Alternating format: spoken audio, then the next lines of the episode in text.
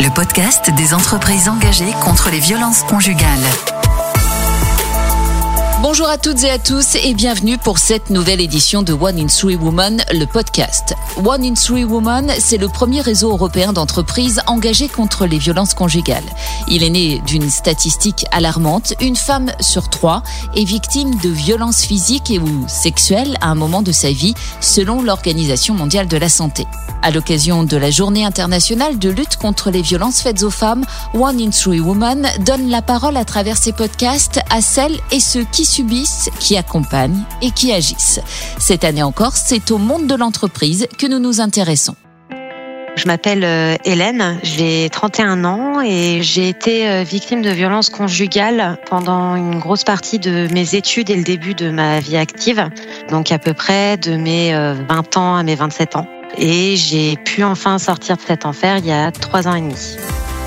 Au niveau de ma famille, personne n'était au courant parce que euh, j'étais très coupée de ma famille, ce qui est assez euh, classique dans ce genre de situation. C'est-à-dire qu'il est très régulier que les victimes de violences conjugales soient assez coupées de leur famille par euh, leur conjoint.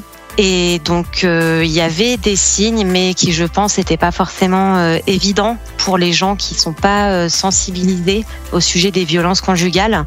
C'est-à-dire que il y a des signes type euh, de l'extrême fatigue. C'est vrai que j'étais extrêmement fatiguée. J'avais la plupart du temps euh, pas envie de rentrer chez moi je traînais beaucoup au bureau. J'étais tout le temps couverte, même l'été, toujours euh, des manches longues, des pantalons pour pouvoir cacher les marques.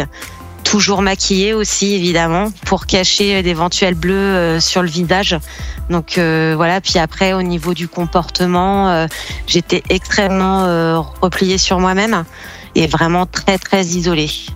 Un jour, euh, j'ai ma stagiaire et mon alternante qui sont venues me voir et qui m'ont confrontée en fait euh, sous prétexte euh, d'un verre à l'extérieur du bureau.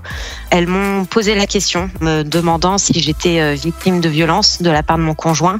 Et je pense qu'en fait, elles avaient repéré les signes justement parce qu'elles étaient sensibilisées au sujet.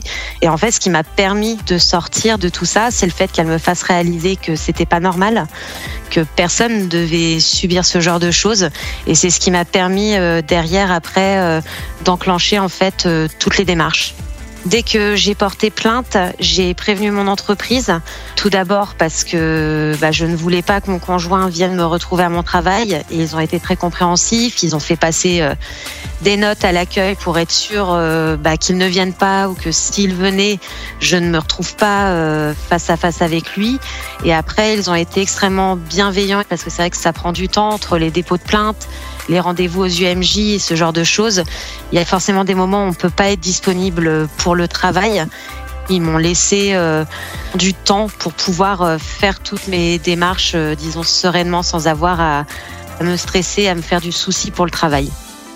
L'entreprise, euh, pour moi, a un rôle très important pour euh, les victimes de violences, car euh, le travail, le bureau, c'est vraiment un lieu de sécurité pour les victimes. C'est un endroit où elles ne sont pas physiquement avec leur conjoint agresseur, et c'est extrêmement important parce que c'est un moment aussi qu'elles ont pour elles pour pouvoir justement potentiellement faire les démarches, essayer de s'en sortir sans avoir le conjoint qui soit là et on est en contact en fait avec des personnes. On peut potentiellement se confier et c'est aussi là que l'entreprise a un rôle. Elle peut aussi, en sensibilisant euh, les managers ou les collaborateurs, les employés euh, aux violences, ça peut aussi permettre aux victimes d'avoir euh, une écoute, en fait, une oreille, quelqu'un vers qui se tourner pour parler. Et c'est extrêmement important parce qu'en général, le, le problème dans les violences, c'est que les victimes n'osent pas en parler. Il y a quand même un gros tabou. Ce sentiment un peu de sécurité, ce sentiment de pouvoir être écouté, c'est très important justement pour s'en sortir. Aujourd'hui, j'ai deux messages pour ceux qui nous écoutent.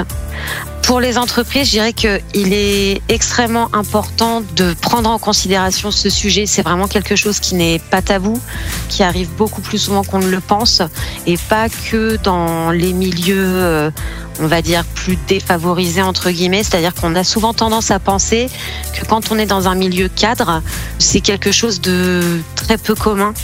Et en fait, pas du tout. C'est quelque chose qui a lieu dans tous les milieux, en fait C'est très important. Je pense que les entreprises se sensibilisent et forment les employés à ce sujet-là. Elles sont limite aux premières loges en fait pour pouvoir accompagner les victimes. Et pour les victimes, faut pas avoir peur, faut oser euh, en parler, faut pas penser que c'est de leur faute ou que c'est une honte, car c'est pas le cas. Elles sont absolument pas responsables. Elles peuvent se sentir en confiance, car en général, on est beaucoup mieux reçu que ce à quoi on s'attend. Et c'est très important de pouvoir justement euh, parler et libérer la parole à ce sujet-là. Moi aujourd'hui ça va, ça fait euh, bah, plus de trois ans que je suis accompagnée aussi euh, par une psychologue et une psychiatre, donc ça m'a beaucoup aidé à aller mieux. J'ai toujours été très transparente sur ce qui m'est arrivé. Mes managers sont au courant et je pense que c'était aussi important ne serait-ce que voilà parce qu'on sait jamais. Euh, c'est vrai que j'ai toujours euh, un peu cette appréhension d'avoir euh, mon ex-conjoint qui pourrait se retrouver à l'accueil de mon travail. Mais justement, c'est aussi pour ça qu'on prévient l'entreprise pour pouvoir être sûr d'être protégé quelque part. Et c'est vrai que moi, ça va beaucoup mieux qu'avant parce que bah, je me sens plus forte. Et je pense que c'est quelque chose d'hyper important pour les victimes, c'est que ça paraît très difficile d'en sortir. On a l'impression que c'est long, on a l'impression aussi que ça ira pas forcément mieux. Et en fait, si, c'est justement quelque chose qui devient une force plus tard.